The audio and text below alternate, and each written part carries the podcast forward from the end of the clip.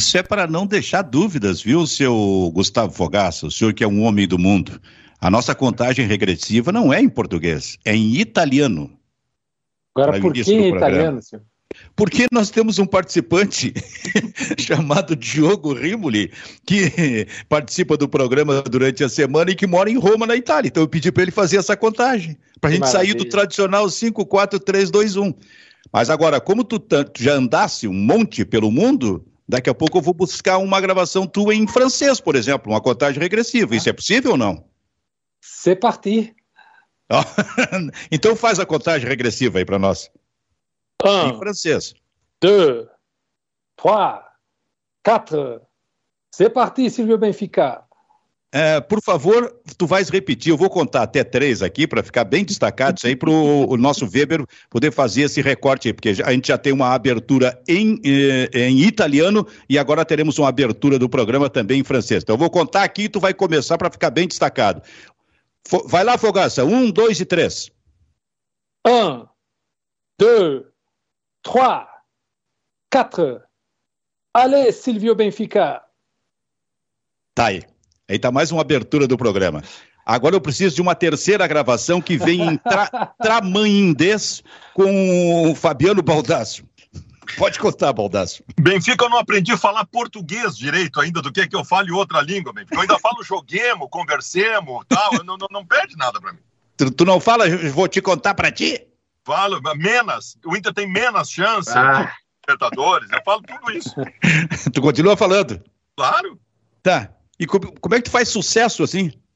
Ah, talento e beleza, né, Benfica? Ah, tá. Aquela, aquela Mais história beleza do... do que talento. Aquela história do rostinho bonito na TV? Exatamente. Que o Vianney falou? Vianney Carleiro lá atrás. É, não, é. não pense, não, não vem com essa, não venham com essa quando ele foi para televisão, achando que, o, que aqui está um cara que é só mais um rostinho bonito na televisão. Eu tenho talento também, dizia Vianney Carleiro. Ah, tá Diogo Rossi, tu tem alguma contagem para fazer para gente ou não?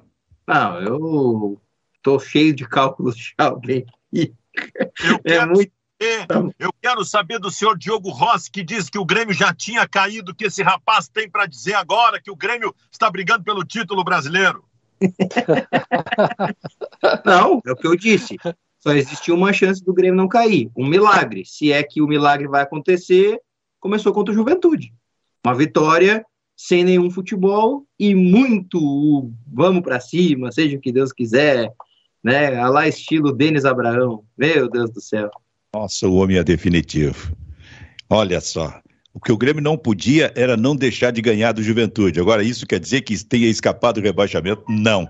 A chance ainda de rebaixamento é forte. O Grêmio precisa de uma metamorfose agora e melhorar o rendimento e ganhar algumas partidas, se possível, umas duas ou três na sequência. Benfica, a, a epopeia foi feita.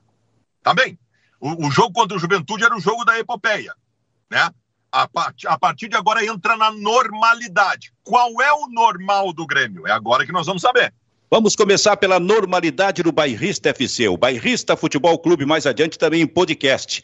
Vero Internet sempre na parceria e também na parceria 90.3 FM a Rádio Felicidade, a 104.3 FM a Rádio Sorriso. Então, a nossa audiência também vem pelo FM neste Bairrista Futebol Clube, Bairrista FC. Hoje, na telinha, exatamente com estes rostinhos bonitos. Diogo Rossi, Hugo Rossi é um modelo, né? Fotográfico que nós temos. é, Fabiano... o Yuri Alberto. Yuri Alberto. Fabiano Baldasso, aquele velho youtuber que todo mundo já conhece. Surrado, surrado. Nosso Brad Pitt, né, Silvio? É, mas o Brad Pitt com uns 90 anos de idade. O Baldasso está surrado. A noite surrou muito esse rapaz. Isso é verdade. E lá de São Paulo, hoje, enfim, penteado, vem Gustavo Fogaça também. Então, Mas, estes. Silvio, sabe que eu, eu, tive com o Nando Gross na sexta no programa dele, ele mandou, eu, eu vim penteado hoje, então eu obedeci o Nando para te deixar feliz. Eu? Mas por, claro. falar, por falar em gente surrada, citamos o Nando Gross no programa.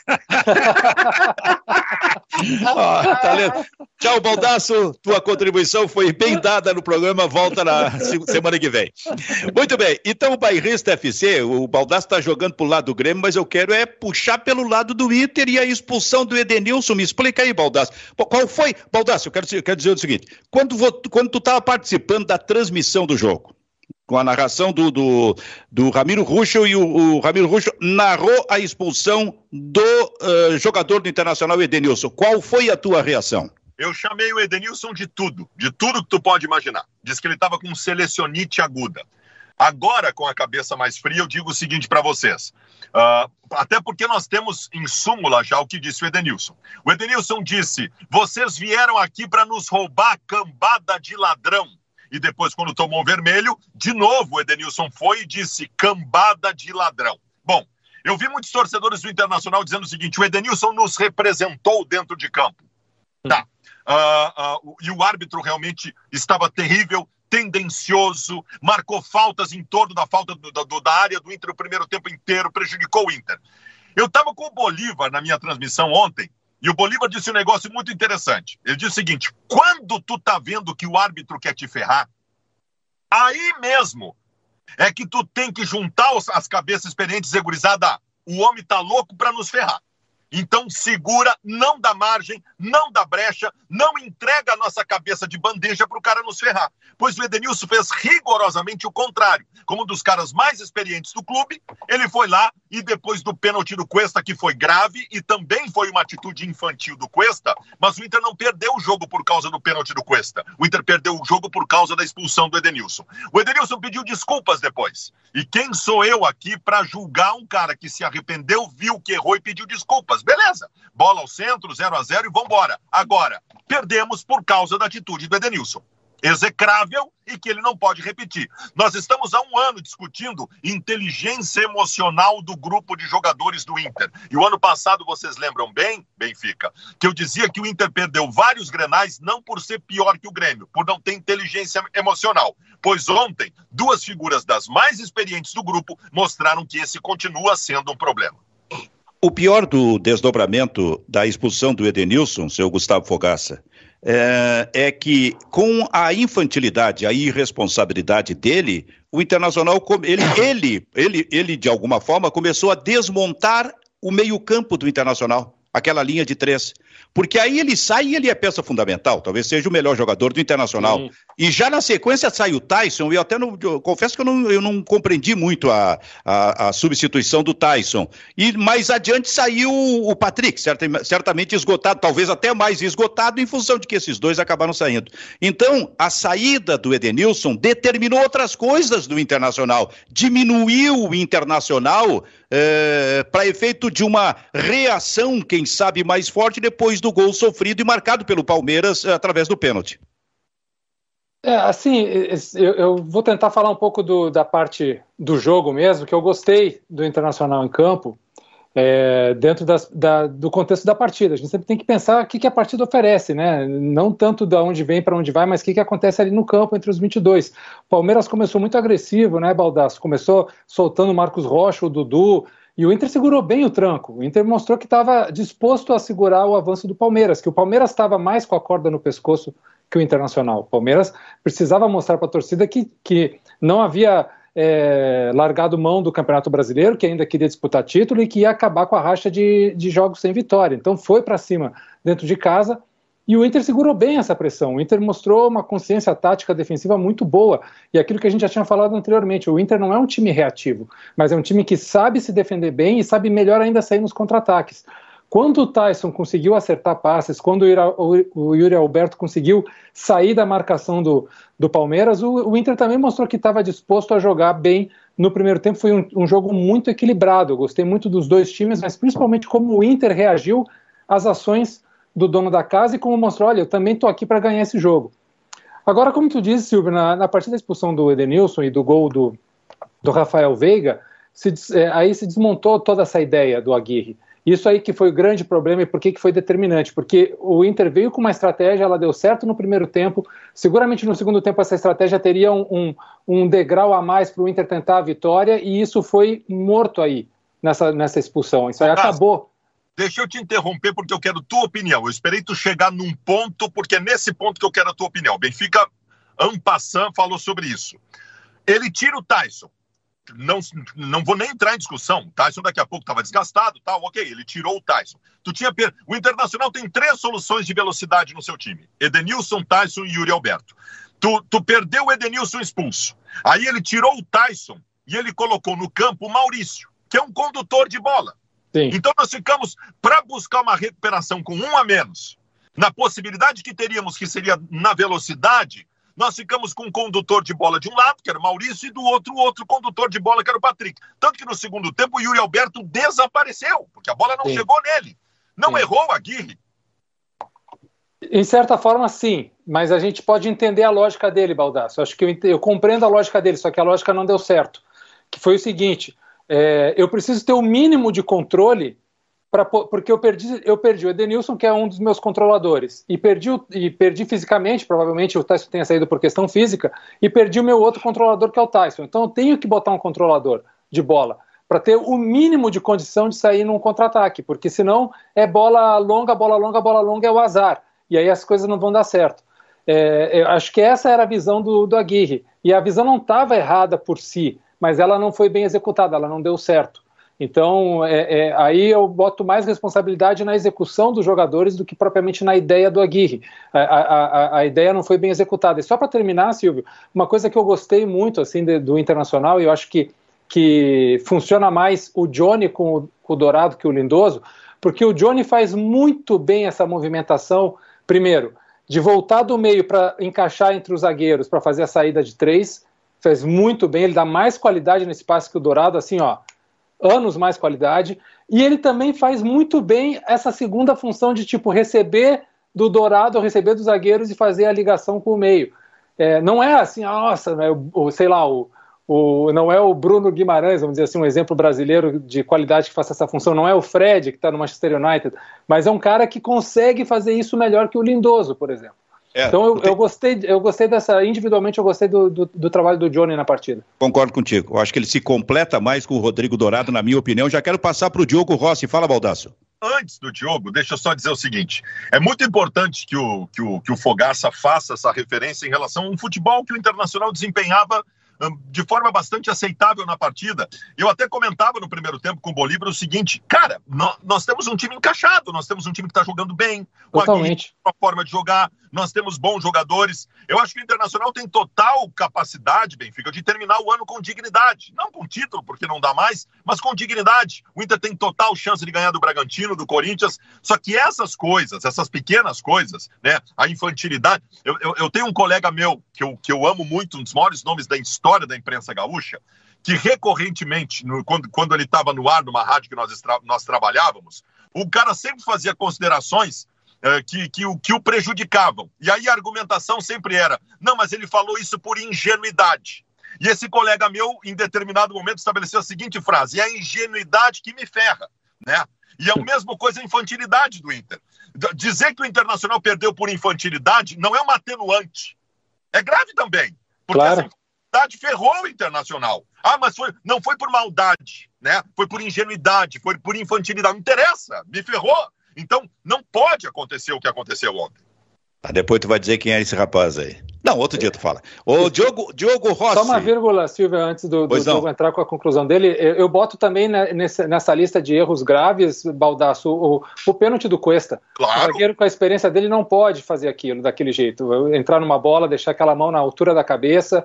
Foi um erro dele que, que foi crucial e, e dentro de uma ideia sistêmica foi o que levou a, ao Edenilson perder a cabeça. Então ah. o Cuesta tem tanta responsabilidade quanto o Edenilson. Olha só, a ingenuidade que me ferra. Seu Diogo Rossi, Sua Excelência Diogo Rossi, eh, participante desta CPI, os próximos, eh, senhor senador, 15 minutos são seus. Não, o detalhe é que o problema é que o Inter não perdeu. Ele, ele não falou assim, não, não precisa tanto. Não. É que se deixar, eu faço todo o programa sozinho, tô acostumado quatro horas sozinho, né? Foi muito tempo na minha vida.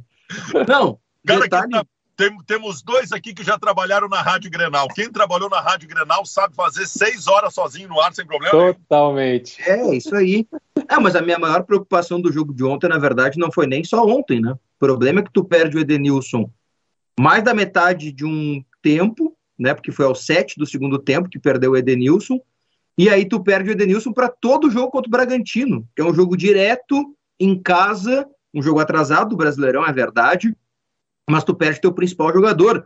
Se bem que, né, aí, mérito do Aguirre, a gente tem que parabenizar ele por isso, e talvez seja por isso que ele tenha sido procurado pela seleção do Uruguai, que ele conseguiu fazer o Inter jogar tão bem quanto né, sem o Edenilson. E ele disse, né, não sentimos falta do nosso melhor jogador em uma partida recente. E quem sabe, contra o Bragantino, o Inter volte a não sentir falta, dessa vez com o Maurício, que deve ser o substituto do Edenilson. Foi assim quando ele esteve na seleção brasileira. Agora, o Edenilson, que briga por uma vaga na Copa do Mundo de, 2022, e todos nós aqui concordamos em um programa muito recente que o Edenilson briga por essa vaga, não pode fazer isso, né? Tem que ter um, um pouco mais de maturidade para ir para uma Copa do Mundo, é, e jogadores que vão para uma Copa do Mundo têm um nível né, elevado, não só técnico, como mental também, né? E ele perdeu todas as estribeiras no jogo contra o Palmeiras. E assim, o Inter não fazia um jogo ruim, tá? Acho que o Inter não fazia um jogo ruim, longe disso. É, o problema é que quando tu faz uma atitude como essa, e aí o, o Gustavo Fogaça conseguiu elencar até melhor do que eu, e o Baldasso também, né, as questões táticas do, do time do Internacional, o maior prejudicado foi o Yuri Alberto, né, que estava fazendo uma partida muito boa e ficou sozinho, né, ficou órfão do jogo é, ficou sem ninguém. E aí é muito difícil tu cobrar de um centroavante que estava procurando seu trigésimo gol com a camisa do Internacional um resultado de gol ou alguma coisa que pudesse buscar o empate contra o Palmeiras, né? E o Inter, é, é engraçado, né? Que o Inter pegou um time mentalmente fraco, né? O time do Palmeiras está debilitado mentalmente. A torcida vai o Luiz Adriano, né? A torcida não gosta da escalação do Abel Ferreira, a torcida criticou o time mesmo ganhando, e mesmo assim quem perdeu a cabeça foi o Inter, né? Isso não pode acontecer, né? O Fabiano Baldasso, ô Baldasso, acho que tu tá mutado, hein? O, aí tá. o pior é o seguinte, Benfica. Dentro disso que o Diogo está dizendo, a tendência do jogo no segundo tempo era o Palmeiras pressionado com o 0 a 0 cada vez mais entrar em desespero. Quem tinha que perder a cabeça ontem era o Palmeiras. E o Inter se aproveitar disso, não era o Sim. Inter. e destaque também para o Everton, né? Que baita goleiro salvou o Palmeiras pelo menos duas, três vezes, poderia ter sido até diferente o resultado, mas um é. grande goleiro que, que complica o, o, o, trabalho de você chegar lá e, pô, eu vou criar o mínimo de chance possível, mas essas chances vão ser muito boas. E aí, de repente, encontra na frente um grande goleiro, isso aí também complica a situação. O Fabiano Baldasso vai ter que torcer para que nenhum jogador mais do Internacional seja convocado para a seleção brasileira. Porque quando ele volta, alguma coisa acontece. Foi assim que o Galhardo voltou e errou aquele pênalti decisivo. Foi contra o Boca? Contra o Boca? Acho que foi. Foi uma decisão. Contra, o América, América, não foi? Contra o América, alguma coisa assim. Errou um pênalti decisivo. Voltou na Quem seleção. perde contra o Boca foi o Peglo. O Peglo, tá. Aí o Edenilson volta na seleção e é expulso. Então o Baldass torça para que ninguém mais do Inter seja convocado. Agora, tem um ponto. Desculpa, Baldass. Tem um ponto fundamental do jogo contra o Palmeiras, dessa expulsão do Edenilson. É que no Brasileirão, todo jogador que recebe o cartão vermelho, ele vai a julgamento todo, independente do motivo pelo qual seja o cartão vermelho. E a súmula é pesada, meu querido. E a súmula é pesada, né? O que o Inter pode perder de Edenilson no Campeonato Brasileiro é muito grande, né? Muito grande. Uh, como diria o anunciante daquela máquina fotográfica, vamos falar de coisas boas. Eu quero citar para vocês que ontem, mais uma vez em tarde de Roberto Carlos, estava o Moisés, né? E eu tô Sim. sendo exagerado por gosto. Tô ah, sendo... Jogou bem porque esse jogador conta com a perseguição de parte da torcida do Inter. A torcida do Inter tem muito disso. Ela põe na cabeça que o cara não joga nada, às vezes realmente por não jogar nada, e quando o cara vai bem, ela ignora. O Até Moisés... tu. Eu já, vi tu, eu, já vi tu dando pau nele. O Moisés ontem fez uma partida muito boa de novo como tinha feito contra o América Mineiro. Moisés foi bem ontem defensivamente e ofensivamente. E o nosso Ponezinho na zaga de novo foi bem ontem. O Gabriel Mercado fez uma partida bem aceitável bem aceitável. E sobre o Moisés, ontem, há de se dizer o seguinte: o Moisés, ofensivamente, foi a melhor coisa que o Inter teve. O Moisés, na bola aérea, marcava o Felipe Melo, que é um especialista em bola aérea. E o Moisés, do seu lado, marcava o Rony, que não jogou na partida. Então, assim, ó, vamos, vamos, vamos ah. sublinhar isso. Ah, mas tu, tu admites que tu já dava pau no Moisés também? Admito. Tá, e aí? o que, que, eu faço agora com o restante da torcida? Não, né? aqui, ó, Tem que fazer ó, o mesmo que tu. Eu, ao Foi contrário bem. dos jornalistas esportivos do Estado, eu não torço para minha tese. Né? Se, eu, se a minha tese, se, se, se, o Moisés melhorou, foi se a minha tese, o Moisés melhorou. Não diga nunca as coisas, nunca diga coisas definitivas que eu te conheço há muito tempo. Eu posso derrubar qualquer das tuas, do, dos teus comentários, das tuas opiniões e das afirmações, especialmente. Te conheço há muito tempo. Eu vou, é usar, eu vou usar a palavra que o próprio Baldasso usou, tá? Tudo bem que o Poneizinho tenha ido bem, mas que saudade do meu Bruno Mendes, né? Pelo amor ah, de Deus. Eu, eu não acho que ele esteja comprometendo a ponto de sentir saudade, ô, Diogo. Eu acho que nos dois jogos que ele jogou foi bem o mercado, cara. Foi bem. É, trata o cara como mercado, trata. Isso, eu acho que, Poneizinho, é eu chato. acho que eu acho que é, posso estar totalmente enganado, né? E a possibilidade disso ser real é muito grande, de eu estar enganado. Mas o nível de pressão técnica que os parceiros têm que aumentar, ou elevar o nível, por exemplo, Saravia, Moisés, que tem sido bastante elogiado, e o Cuesta, para suplementar a dificuldade que o mercado tem em alguns momentos, é muito grande. Acho que o Bruno Mendes dá um pouco mais de tranquilidade para esses jogadores. Tá bem, tá bem. E eu quero citar outra coisa, tá? Uh, o, o Saravia, de novo, não foi bem ontem. Uh, muitos colorados veem no Saravia um potencial que eu não consegui enxergar até hoje. Eu vou repetir a minha frase que eu digo há bastante tempo e muitos colorados querem me matar por causa dela. Eu acho o Heitor melhor que o Saravia. Com o Cudê, ele não teve um bom momento, não? Quem? Teve. O Saravia? Teve, teve, sim. É que é, eu, faço, problema... eu, eu faço, ele, viu, viu só? Ele, não é que o problema ele sabe, ele sabe é que eu faço isso para provocar ele. O Valdaz sabe, viu, Diogo, que eu é. faço é. esse tipo de pergunta é, relacionando com o Cudê exatamente para provocar ele. É uma pena financeira que o Inter não tenha condições de manter o Saravia por um motivo bem claro. Ele sofre no Inter com três coisas que a gente não esperava que ele viesse a sofrer. Covid, que ninguém está livre né, de, de pegar, uma lesão grave de joelho e uma necessidade de recuperação dessa lesão posterior que foi uma artroscopia que ele fez porque ele teve um novo problema. Cara, qualquer jogador, né, independente do nível técnico que seja, vai né, baixar a qualidade com essas três coisas. Né? Não tem o que fazer. É, e sobre o Moisés, viu, Silvio? Já, já, já tínhamos falado sobre isso aqui. Ele é, foi fundamental naquele Bahia do Roger, que, que quase chegou na final da Sul-Americana, que era um time muito realmente reativo, mas que tinha nos dois laterais a saída de bola, e o Moisés era o cara que mais dava assistências, que chegava na linha de fundo, dava profundidade. Tá, tá ok, não fazia gols, né? não é a característica dele, até quando ele tenta ser o goleador, a gente vê a, a qualidade do chute dele, mas ele é um cara que tem muitas qualidades positivas, ele não é desprezível.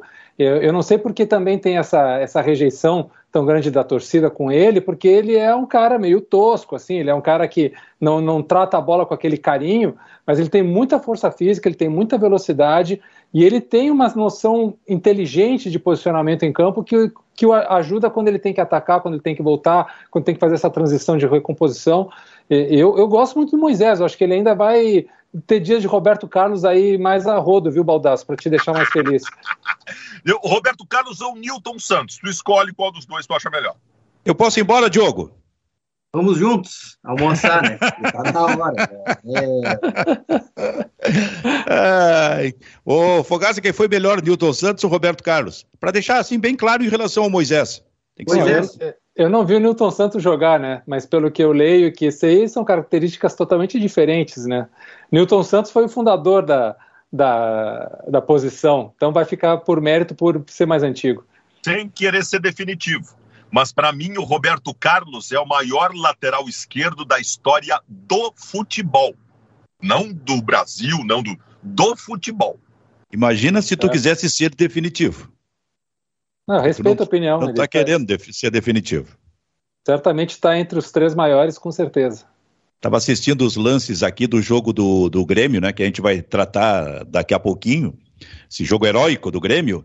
E as falhas defensivas do Grêmio nos gols do Juventude é um negócio que chama atenção. Mas ela assim, ó, é, é, que isso não é, não é problema isolado do Grêmio, né? Vem acompanhando o Grêmio há um bom tempo. Pode chegar um jogo ali na frente em que o Grêmio não faça dois gols não faça um gol. Isso claro. também tem sido normal para o Grêmio. E aí sofre, como aconteceu ontem. É impressionante isso, hein? Daqui a pouco a gente quer tratar também deste assunto aqui no Bairrista FC. O Baldassi estava irritado com a arbitragem, né, do jogo do Internacional. É, e aí vem aquele negócio do papo dele com o Bolívar. Se quando tu sente que o árbitro quer te ferrar, tu tá... e o Bolívar tá certo. Nós chegamos a falar isso antes de começar o programa aqui. Jogador experiente, se sentir que o árbitro quer prejudicar, aí é que ele não pode entrar nessa onda. E o Edenilson entrou. Só que esse negócio da arbitragem do, do, futebol do Campeonato Brasileiro é um negócio impressionante. Ontem o Rodrigo Caetano estava dando um pau na arbitragem no VAR. O Renato estava dando um pau no VAR. Todo mundo dá pau no VAR. Esse campeonato, na prática, teria, ter, teria que terminar com todos os times com zero ponto. Porque todos, todos dão porrada no árbitro. Deixa eu só dizer, seu Gustavo Fogaça, que a Rádio Felicidade e a Rádio Sorriso estão saindo para o seu break comercial. A gente segue aqui e em seguida tem a interatividade. Te prepara aí, Lucas Weber. O que, que é, Fogaça?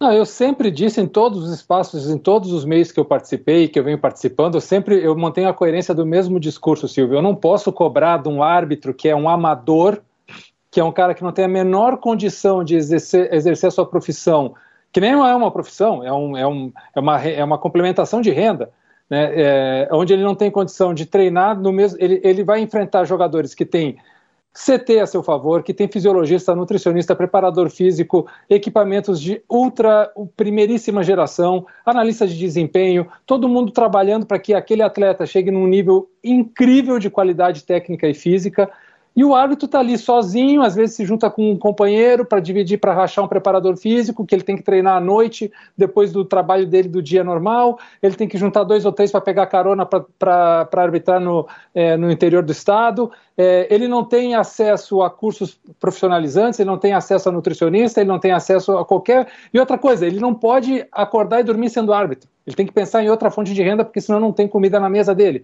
Então, como é que um cara que ganha R$ 1.500 por jogo vai chegar e vai enfrentar um atleta que ganha 500 mil reais por, por mês. Se a gente sabe que no futebol tem muito essa coisa da hierarquia financeira, né? Eu, eu sou fulano, eu ganho tanto, tu não é nada, tu não ganha nada. Tem muito essa, essa crise de classe dentro do futebol, isso aí se impera nas relações.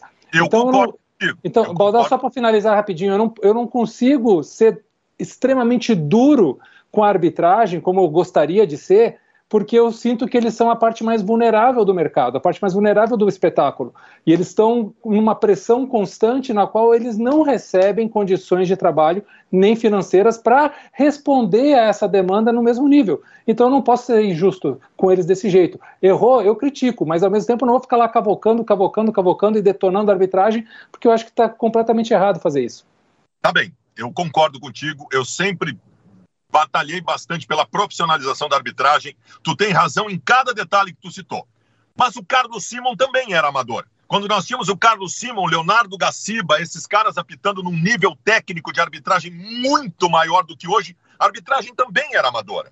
Nós vivemos um momento técnico terrível da arbitragem, que também tem a participação, Fogaça, de todos esses elementos que tu coloca, mas com estes elementos há algum tempo atrás, eu tinha um nível técnico de arbitragem muito maior. Os árbitros do Brasil hoje são terríveis, cara. Mas, mas Baldasso, isso aí tem tudo a ver com o que eu falei, cara. Isso é a deteriorização da profissão.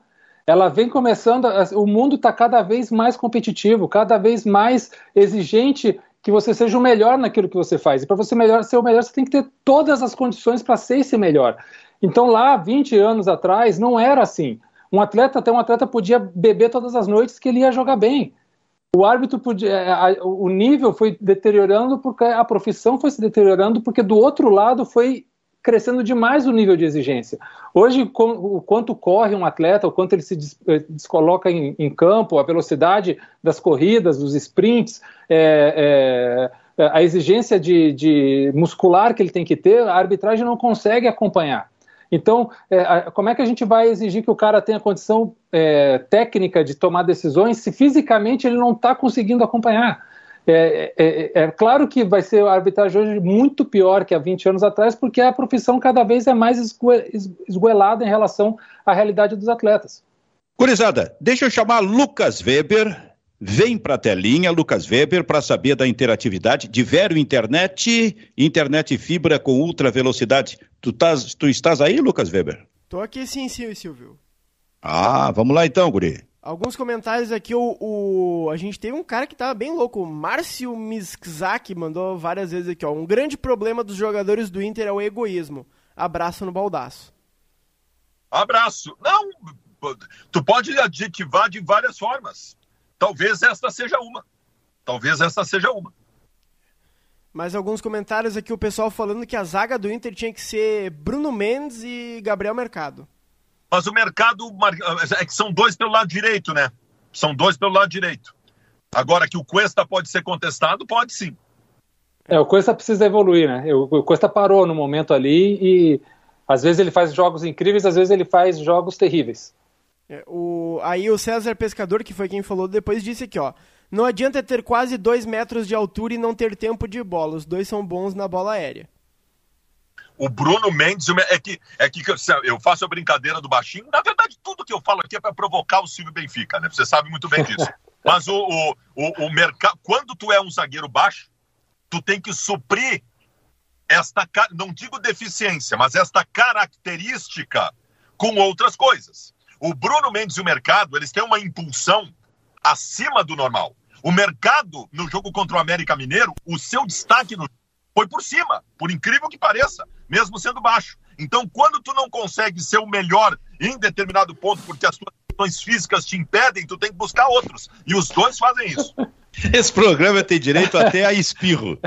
Não, não pegou no ar. Não pegou no ar. Ah, não, mas... ah, não. Eu ouvi aqui, ninguém ouviu ele, não. É. O... o Fernando Orbach. Já vimos um craque deixar de ir a uma Copa por perder a cabeça, que foi o Djalminha. Claro que não foi para tanto, mas fica o sinal. Olha, o, o, o Tite olha essas coisas, tá? O Tite olha essas coisas também. Claro, verdade. É. É. E o Vinícius Correia dizendo que o árbitro tem que dar entrevista ao final da partida. Impressionante como. Mas ontem até saiu a súmula. O que a, a grande curiosidade ontem era, era, saber da súmula. Meia hora depois ela já estava lá, uma hora depois. É, outro é, cara que perdeu eu tô vendo, Copa... Né, eu estou vendo aqui é, na, na, minha tela aqui é, o programa, os participantes do programa. Impressionante que como quando o Lucas Weber entra, a imagem fica muito melhor, assim, mais, mais bonita, né? Enfim, be beleza nesse programa, não é, o Baldaço? Olha, se, a, se, o jornalismo esportivo gaúcho dependesse da beleza, nós estávamos. Fala, Fogaça. Voltamos. Voltamos, voltamos com a Rádio Felicidade e a Rádio Sorriso. Diz aí, Fogaça. Não, que isso que o Baldasso falou que o Tite é, observa é muito verdade, porque é bom a gente lembrar que o Luan ficou de fora da Copa da Rússia por causa daqueles depoimentos que ele deu na final contra o Lanús e algumas ações é, algumas ações extra-campo que terminaram contando muito. Claro que o futebol também pesa, óbvio, mas se o cara não está jogando bem, ainda por cima tem um extra-campo, tem um comportamento é, que vai de contra as regras e é o que é, o, o, o Tite coloca como padrão, o cara está fora. Então é bom ficar de olho nisso também. Então, já vamos tratar do jogo do Grêmio. Antes, seu Diogo Rossi, uma informação, por gentileza, um destaque do momento aqui. Olha, Benfica, o Denis Abraão foi quem deu essas informações para a gente depois do jogo de ontem contra o Juventude. Para a partida contra o Atlético Goianiense, Borja pode ser a novidade. O centroavante está se recuperando, está num processo final de recuperação e pode estar à disposição. O Pedro Jeromel conseguiu voltar a pisar no chão, está de tênis, correndo no gramado, mas ainda para jogar, quem sabe, contra o Atlético Goianiense, ele fique fora da partida mais uma vez. E é importante que se diga que para o jogo contra os goianos, o Juan está de volta, mas o Kahneman ainda é uma dúvida. Acha que o Denis Abraão estava aceso ontem, depois do jogo, não? Olha, se ele tiver assim em todos os jogos, para a imprensa vai ser bom, porque o que ele vai dar de manchete no outro dia vai ser um espetáculo. Né?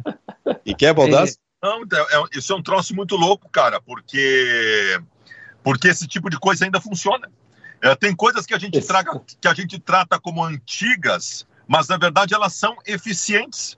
A mobilização de grupo, ela, ela é importante desde que Jesus Cristo mobilizava os seus apóstolos, cara. E ela vai continuar sendo importante na história da humanidade, em, em grupo de vendas, na tua família, no time de futebol. Então, isso que o Denis Abraão fez, com um discurso até meio óbvio, mas muito incisivo, muito forte, usando as palavras certas, esse tipo de coisa é bom, cara. É positivo isso, isso mexe com o ambiente. Não sei até que ponto, mas mexe. É, o Baldasso, a gente convivia com isso no tempo em que éramos repórteres e lá se vão 20 anos, 20 e poucos anos. O, de, o, o Denis é da época de 95, 96, para dar uma ideia. São 25 anos. O tempo passou, as coisas mudaram demais. Agora, tu junta o discurso do Denis, desde que ele assumiu até o ontem, depois do jogo do Grêmio, tu junta isto com a vitória do Grêmio naquelas circunstâncias, é uma coisa. Mas eu quero ver na sequência, porque agora é que vem. E, e, e se o Grêmio voltar a ter aquele tipo de resultado que vinha tendo, perde aqui, empata ali, daqui a pouco perde força esse tipo de discurso. É um negócio interessante isso. Pode ser, mas o Mas tem um detalhe. Mas a mobilização, Diogo, para o ponto de largada era importante. Nós Claro. já o, o Paulo Pelaipe, uma vez, botou 50 mil pessoas no Olímpico para um jogo de volta contra o Boca Juniors, que qualquer um sabia que o Grêmio não tinha como reverter aquela decisão da Libertadores. Ao chamar o Boca Juniors de Caxias com grife e pedir para o torcedor ir, e a galera abraçou. E ontem também, cara. A torcida do Grêmio abraçou o discurso e foi no estádio. Essas coisas, inicialmente, como tu coloca, elas funcionam, mas o Grêmio precisava de um ponto de partida. E o Denis Abraão deu esse ponto de partida. Esse É, um que- ponto. O que, que é, Diogo? Não, tem um ponto que eu entendo também que é fundamental, que para o jogo contra o Juventude só existia uma forma de vencer a partida. Animicamente, porque tecnicamente o Mancini não tinha nada para fazer. E ele precisava, junto com o Mancini, ter pelo menos um período de tranquilidade, que são os próximos sete dias, antes do jogo contra o Atlético Goianiense. Então, se o Mancini não tem tantos méritos assim técnicos e táticos no jogo contra o Juventude, eu até entendo que não tenha tantos, né? Porque o próprio Mancini disse que para escalar o time ele conversou com os jogadores e teve que avaliar com cada um deles quem estava sentindo menos a pressão né, da competição. Agora, pelo menos, o Denis Abraão deu para o Mancini sete dias para ele tentar implementar alguma coisa e melhorar alguma coisa dentro da competição, né? Seu Gustavo Fogaça, olha o tamanho do jogo do Grêmio segunda, daqui uma semana, segunda-feira. Na, na- próxima segunda-feira, Atlético Goianiense, lá em Goiânia, onde o Atlético ontem ganhou do líder do Campeonato Brasileiro. Sim, é, é um time que está fazendo um campeonato brasileiro melhor do que o Grêmio. É um time muito competitivo, até começou o campeonato muito bem, frequentando ali o G6, eh, namorando com o G4, depois foi para o seu lugar mais normal com o futebol que apresenta, que é o meio de tabela, mas certamente vai garantir vaga aí em Sul-Americana. E é, é um visitante melhor do que um mandante, viu, Silvio? Como o mandante é um pouco mais frágil o Atlético Goianiense. Mas mesmo assim vai ser um jogo muito difícil. Essa questão do, do- do- que o Baldasso trouxe aí, que eu também acho importante, ela no futebol, em qualquer esporte, em qualquer trabalho de grupo, isso precisa ter a motivação. O Grêmio estava desmotivado e também a torcida estava com essa, essa sensação de morte sem ter acontecido ainda o corpo presente, né? Isso é muito ruim, porque a gente fica alimentando isso também na imprensa o tempo inteiro, nas redes sociais, acabou, o Grêmio caiu, o Grêmio caiu, o Grêmio caiu, e isso aí traz uma energia de, de pressão para o torcedor muito grande. Então, de repente, vem o cara e diz: não, gente, vamos lá, vamos vencer, a gente tem jeito, é o Grêmio, aquela coisa toda, que, que a gente sabe que isso no longo prazo não adianta, mas, como o Baldasso falou, para iniciar era fundamental. Beleza, foi dada a largada. Agora, é, o Grêmio teve N erros táticos no jogo, vários problemas a serem corrigidos. Não vai ser fácil o trabalho do Mancini. Eu ainda desconfio se o Mancini é o cara para fazer isso, mas ao mesmo tempo eu vejo o seguinte: tem que passar responsabilidade para os atletas. Eles têm que bater no peito e falar: não, a gente vai resolver. Não importa se é o Mancini, se é o Guardiola, se é o Celso Rotti, se é o Fabiano Baldasso que vai assumir o Grêmio. Tem que ser alguém que Nessa hierarquia que tu fez aí, tu me botou lá no final, atrás do Celso Rotti, que não treina há cinco anos, hein? Obrigado? Não, é para mostrar quanto seria difícil o Fabiano Baldasso, que é um colorado, assumir o Grêmio. Mas se mesmo o Baldasso assumisse o Grêmio, a primeira coisa que ele ia ter que fazer é passar essa responsabilidade para os atletas e eles falaram assim: não, a gente vai resolver, Baldacinho, deixa com a gente que a gente vai resolver. Ô, Ontem, ontem, Silvio, isso apareceu um pouco. Os caras falaram assim: a gente vai resolver. Mas ao mesmo tempo, como o Grêmio está muito desfacelado, tem, não há ideias de construção tática, não há ideias é, funcionando defensivamente, é, isso apareceu. E o Juventude, que é um time tão ruim quanto o Grêmio, quase se tivesse. Olha, se tivesse mais 10 minutos ali, eu não sei o que, que ia ser, viu? Talvez a Juventude até empatasse. o- as frases do Baldaço são maravilhosas, mas eu concluo o seguinte: o Baldaço é melhor fora de campo do que dentro de campo. Mas Porque- eu tenho, Porque quando nós precisamos da interpretação técnica dele sobre o jogo, aí não sai nada, não tem conteúdo. Mas daqui a pouco ele vem com frases maravilhosas, tipo essa que ele está atrás do Celso Rotti. Antes tem o. Antes do Celso Rotti tem o Guardiola e qual era o outro? Teve um outro aí. Ah, Guardiola, Celso Rotti e Baldasso. Essa ah, foram os três? É. Tá. Então, ficasse mal, Baldasso. Podia estar pelo menos na, na segunda posição. Não, mas é que o problema não é nem a qualidade do Celso Rotti, que ele não treina há cinco anos, né, cara? Pois é, tá fora, né? É, que nem o próprio Rotti diz, ó, se precisar, não me chama. O que, que, que, que, tu ia dizer, Diogo? Não, mas talvez o Baldasso vai perder o posto de frasista do Estado, né? Por quê? Porque o Denis Abraão voltou e, olha, tem cada uma amigo que vale duas, né? É, mas, oh, mas essa, essa, é a língua do boleiro, Diogo Rossi. Essa é a língua do boleiro. Se tu botar o Cortella e o Carnal, o boleiro não vai entender. Não estou chamando o boleiro de burro. Será que os jogadores de golfe, eles, os, goleiros, os boleiros não aceitavam muito, Bodas? Ah, pois é. O boleiro, o boleiro gosta de uma linguagem mais simples. A linguagem... Mas olha aqui, ó. Pode ter certeza, pode ter certeza que isso aí não foi espontâneo. Isso aí foi medido, medido, sabe? Ele se preparou para dizer isso, tanto no, no, na apresentação dele para os jogadores, como ontem depois do jogo. Por isso é que eu digo, por isso é que eu digo, eu quero ver a sequência agora. A, a, a, as circunstâncias já ajudaram a vitória do Grêmio, a torcida enlouquecida no campo. Quero ver a sequência. O resumo Tem um fato... foi pelo Diogo Rossi. O Diogo Rossi acertou em cheio no resumo. O primeiro jogo ganhou o Denis Abraão é o Denis Abraão, e tô, tô, fazendo uma figura. O Denis Abraão agora chega pro Mancini e fala: Mancini, primeiro jogo eu ganhei, agora é contigo. Tu tem uma semana de trabalho, e prepara o time pro próximo jogo, coisa que tu não teve como fazer para essa partida. E já pede um, já pede um Rashid lá, né, do 5 milhões, né? Porque olha, 5 milhões para salvar o Grêmio é grana, é premiação. Cara, o, o Diogo... segunda divisão é muito mais caro. Não, claro. E, Diogo, Baldassi e Silvio, isso aí que, que vocês estão falando, é, até a gente pensa assim, pô, olha o tamanho do erro que foi a, a, contratação do Filipão, porque o Filipão sempre foi esse cara motivador. Sempre foi o cara de criar família, de, de, de criar inimigos invisíveis e fazer todo mundo ir contra esse inimigo, mesmo que ele não seja um inimigo, mas estão todos contra nós, vamos lá e motivar nesse sentido. E ele perdeu esse tino por por N motivos que ele tem todo o direito do mundo, né? Idade, cansaço, encher o saco, é, é, a linguagem é outra hoje, né? Os jovens de, de 18, 19, 20 anos hoje são diferentes dos que eram 18, 19, 20 anos quando ele estava no auge. Então, tudo isso aí não entrou na hora de, da percepção da direção de falar, não, vamos trazer o Filipão porque ele vai, ser o, vai fazer o que o Denis Abraão está fazendo hoje. Por que, que não trouxe o Denis Abraão lá atrás, então? Se o que precisava era isso. Por que, que... Eu vou colocar Fala. uma diferença. Eu vou colocar uma diferença. O Filipão é o, é o motivador família. É o cara que aglutina para que todos se tornem uma família e vamos todos juntos. Isso não funcionou.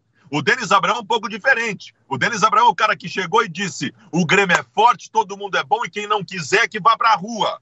É uma mobilização diferente. É uma, é Mas será que o Filipão fez essa mobilização? É isso que eu estou perguntando. Será que mesmo essa mobilização da família ele fez? Eu acho que ele não, não fez. Eu acho que o Mas Filipão, sabe... nesse caso, precisava do Denis ao lado dele. É. Fala, Diogo. Mas sabe que aquele. Sabe que o discurso que me chama a atenção é da expectativa e realidade, né? Porque o Grêmio se desesperou na oitava rodada.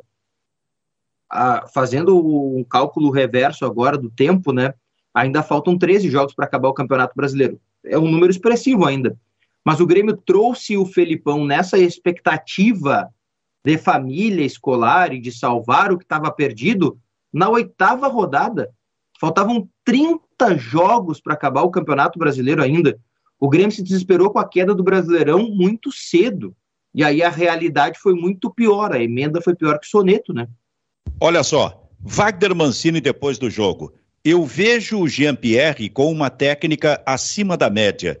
Ele só precisa acelerar um pouquinho mais o jogo em determinados momentos. Bom, eu quero dizer para o Wagner Mancini o seguinte: se é para acelerar através de passes mais rápidos do Jean-Pierre, tem uma qualidade de passe impressionante. A bola que ele colocou para o primeiro gol do Grêmio, ali marcado pelo Douglas Costa, foi um negócio que chama atenção mesmo. É a qualidade técnica superior. Se é para acelerar a jogada, se, é para acelerar um pouquinho mais o jogo através de passes do Jean-Pierre, bom, isso é possível. Agora, se é para acelerar a movimentação do Jean-Pierre, desiste, Wagner. Tu não vais alcançar isso aí, porque o Jean-Pierre tem esse tipo de movimentação desde que virou titular do time do Grêmio. Aliás, até com aqueles pedidos, acelera. Esse, esse pedido já vem desde o tempo do Renato. Entra na área, esse tipo de coisa. Não é da característica dele. Então tem que ver exatamente o que que o técnico do Grêmio quer do Jean-Pierre sob esse aspecto. Vai ter a semana toda para trabalhar. Tive a gente olha para o Jean-Pierre com aquele eu vou falar por mim, claro, eu, aquele olhar romântico de quem gostava de um velho camisa 10, né, o, o enganche, o construtor. A gente viu, nossa, jogadores assim, uma lista de craques nessa, nesse tipo de função, o cara que voltava para pegar a bola e virava para frente, tinha todo um campo de visão e sabia fazer passes em profundidade, cadenciava o jogo, acelerava o jogo. Esse cara ele, a função dele, apesar que ainda existem vários jogadores que podem nascer com essa característica, eles não encaixam mais no futebol de 2021, infelizmente, porque eu particularmente adoro esse tipo de jogador e gosto muito do que ele proporciona num time. Só que esse tipo de jogador, ele não vai jogar mais. Infelizmente não vai jogar mais, está é, tá em extinção nesse momento o jogar assim, não o jogador, o jogar assim. E aí, é, os caras que têm essas características e não conseguem fazer uma adaptação para o jogo de hoje, eles viram esses caras como o Ganso, o Jean-Pierre, é, tem uma lista aí agora, não, não, vou lembrar todos, mas tem vários camisas 10 desse jeito pelo mundo que afundaram e que pareciam, bom, tem aí um craque à vista e o cara não deu certo, porque ele não está de acordo ao tempo da, da, contemporaneidade do futebol hoje. E é claro que o Jean-Pierre tem muito a colaborar, é um jogador de qualidade técnica, etc., mas aí está esse, esse dilema que você está trazendo, Silvio. Esse tipo de jogador, esse tipo de característica, ou tu monta o time inteiro em torno dele e o Grêmio vai ser um tipo de futebol, ou se ele vai ter que se adaptar a um jogo mais rápido, um jogo de Douglas Costa e Ferreirinha, é, enfim, quem tiver ali na frente dele, de laterais passando, esquece, não vai dar certo. Vai, vai encaixar uma que outra assistência, vai encaixar um que outro passe, mas não é o cara que vai se esperar. Daí a gente vai constantemente ficar criticando o Jean-Pierre. Isso é um conflito, é um dilema, é um paradigma. E que eu não sei qual é a resposta. Mas, infelizmente, esse tipo de jogador ele não tem mais espaço no futebol de 2021, pena, no futebol né? profissional. É uma pena. Que, que pena. A gente viu tantos jogadores nesta função. Um cara que era mais ou menos assim, que jogava demais. Uh, se chamava Ademir da Guia no Palmeiras, lá nos anos oh. 70. Era demais, era demais. Tinha uma, uma passada assim, elegante, larga, vinha de trás, esse tipo de coisa. Mas, por exemplo, Mas nunca foi vou... titular da seleção brasileira. Mas eu vou, era acusado, era acusado de ser lento. É mas ele fazia a bola andar com uma qualidade absurda. Nossa Senhora. Fala, Diogo. Não, é que, de novo, eu volto naquela ideia de expectativa e realidade. Isso. Né? A gente tem uma expectativa muito grande em relação ao Jean-Pierre, só que a realidade dele e do futebol brasileiro são muito diferentes em relação à expectativa que se criou a ele Perfeito. como jogador de futebol, né? Então, é, talvez quando a realidade dele se equiparar à expectativa dele, talvez até pro Grêmio esse Jean-Pierre seja um jogador melhor. Né? Sabe, sabe a, a, a, internet, as redes sociais, volta e meia, colocam na cara da gente lances magistrais de grandes jogadores. Esses últimos dias eu estava assistindo uns dois minutos de Ronaldinho Gaúcho. Eu vi. e o que ele fazia? Aquela arrancada dele que ninguém parava. O que, que era aquilo, rapaz? Não, é... é. Tu sabe Porque... que eu penso, eu tenho uma ideia, Fogaça, de que tecnicamente eu estou falando tecnicamente, porque aí tu vai ter que analisar depois longevidade, tempo de auge, mas tecnicamente o jogador que mais se aproximou de Pelé na história do futebol foi o Ronaldinho Gaúcho. Sabe quem disse a mesma coisa que tu, Baldasso? Ah. Maradona.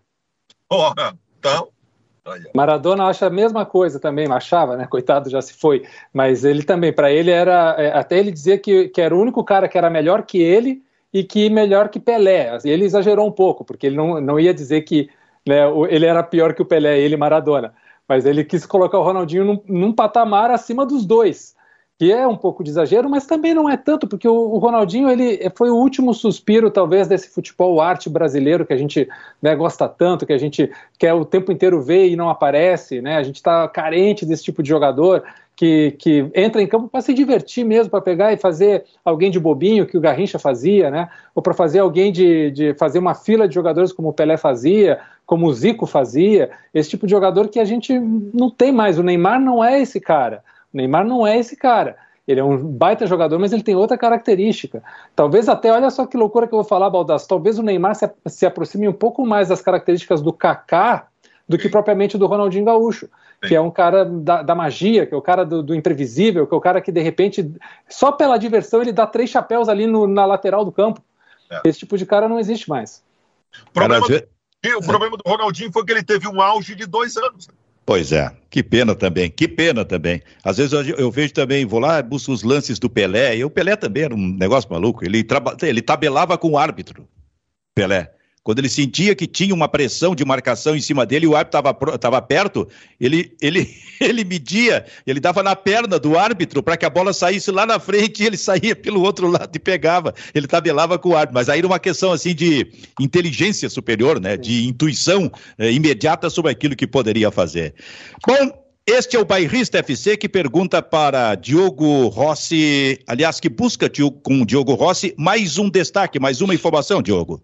Olha, eu estava lendo aqui de novo as aspas de Denis Abraão depois do jogo contra o Juventude. Foi impressionado. Ele ficou impressionado. É. Não, não. Eu, eu vou trazer para vocês aqui, ó. Meu prazo de validade é curto, a minha missão é curta. Temos mais 13 jogos e prometo ao menos mais nove vitórias. Eu garanto. Diz cara, ele. isso é muito forte, cara. Isso é muito forte, cara. Como é que. Repete a frase, Diogo. Vamos lá, o Benfica. Meu prazo de validade é curto, minha missão é curta. Temos mais 13 jogos e prometo ao menos mais nove vitórias. Eu garanto. o ah, Denis é okay. fantástico. A gente que conheceu okay. o Denis lá atrás, mas ele sempre foi assim, né, cara? É, tem papos assim que o melhor do papo é o bastidor com o Denis Abraão era exatamente dessa, dessa forma. Aliás, eu vi o Denis, né? Vou dizer para ele aqui, Ô, Denis, tu desse uma boa envelhecida, hein? eu tenho umas fotos contigo aí, Denis, tu tava bem, bem melhor. O tempo passou rápido para ti. Benfica, tu sabe qual é o problema, Benfica? É. A, gente, a gente vai perdendo contato com algumas pessoas e, e, a, e, quando a gente vê elas de novo, a gente não se dá conta que a gente tá vendo elas de novo 15 anos depois. Porra, em 15 anos, imagina quem não nos via 15 anos. Cara, esses agora? dias, eu, eu acho até que eu vou postar de novo. Esses tempos aí eu postei uma foto minha de pochete. No, ali no, na saída da, da, na saída da sala de imprensa do Olímpico e ao meu lado estava o tênis, Abraão. Tava o tênis, um casaco que chama a atenção do Denis, esse tipo de coisa. E eu postei aquilo ali. Eu tinha perdido o contato com o Denis. E eu postei aquilo ali e falaram para ele. Aí ele me ligou. Ele me ligou emocionado com aquilo. de pegar, cara. Pô, ele faz tempo aquilo ali. Agora eu fui ver ele agora. Ele envelheceu. Tá velho, Denis? Tem, tem, mais uma aqui muito boa, o Benfica, que eu separei das uma? frases dele. Vamos, então. Peço aos torcedores, tem carinho ao Diego Souza. Ele é um fenômeno. Tá um pouquinho pesado, um pouco velho, tá tudo isso. Mas ele é o cara. Tá um pouquinho pesado, mas se afinar, é difícil achar melhor no Brasil. Isso é espetacular. Mas tu tá vendo? Tu tá, tu tá elogiando, tu tá alisando, mas tu tá dando o recado pro cara. Tu tá dando o recado pro cara.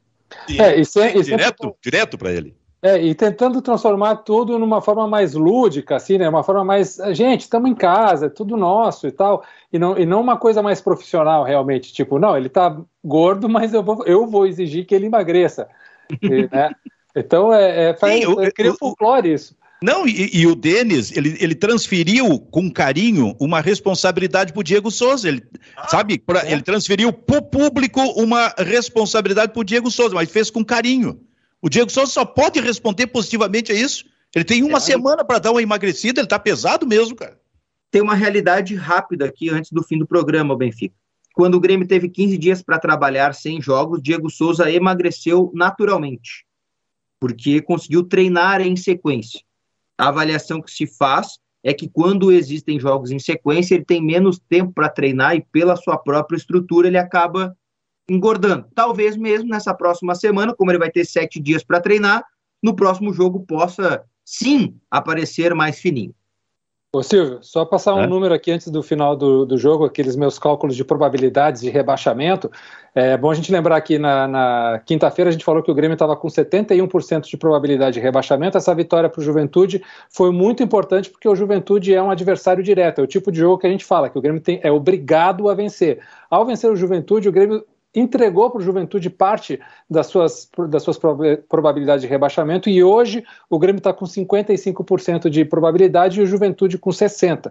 Então, olha a importância de vencer adversários diretos nessa luta do rebaixamento. Claro, e é, e, e é bom que, se dizer que o Grêmio é 18º, é 19 né? E o Juventude, se não me engano, é 17, mas a probabilidade do Juventude é maior nesse momento. Por quê? Porque o cálculo é feito em relação aos jogos que ainda serão realizados. Né? Também, também passa por aí, né? Silvio. Claro.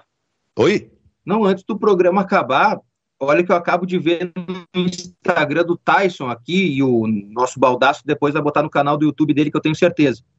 Uma foto no jogo contra o Palmeiras, e ele escreve o seguinte: repare, cada pessoa que torce por você é indispensável para a construção do seu sucesso, inclusive as que torcem contra disse o capitão do Internacional na sua rede social. Mas ele coloca uma foto? Coloca uma foto dele, apenas né, posicionado ali para o jogo contra o Palmeiras ontem. Perfeito. Então fecha, Valdasco, com essa, essa frase do Tyson. Não sei, não sei se o Tyson está magoado com algum tipo de crítica que ele está recebendo, mas o fato é que o Tyson, os dois últimos, depois que ele voltou de lesão, ele não voltou bem. Isso tem que ser levado em consideração. Né? Baldaço, depois tu me passa, por favor, o telefone do teu tatuador, porque eu vejo tanto esse teu bração aí, que eu vou te dizer uma coisa, estou optando, eu acho que eu vou começar a me tatuar. e aí, e aí sai da frente. Então, tu que sempre foi um cara muito à frente do teu tempo, tá faltando uma tatuagem. A moda agora vai ficar com as tatuagens no pescoço. Tá nisso. Acho que o Zé Alberto Andrade devia fazer uma tatuagem no peito, ele e o Tony Ramos. Não ia, não ia aparecer tatuagem. São os dois homens mais peludos que eu conheço. Muito bem. Diogo Rossi, boa Abraço sequência de trabalho para ti. Tá? Valeu, obrigado. Tá. Para ti também, ô, ô Baldaço. Abraço! Baldaço, tu tá em Porto Alegre? Tô. Aí tá a diferença entre vocês dois tu tem que fazer o programa dentro do carro. O Diogo Rossi tem um estúdio à disposição, porque vocês estão no mesmo lugar. Exatamente. É a diferença. Aí é a diferença. Matou a charada. Para não deixar dúvida. Tchau, Fogaça. Valeu, Silvio, Diogo, Baldaço, abração. Bairrista FC fica por aqui. Tchau, tchau.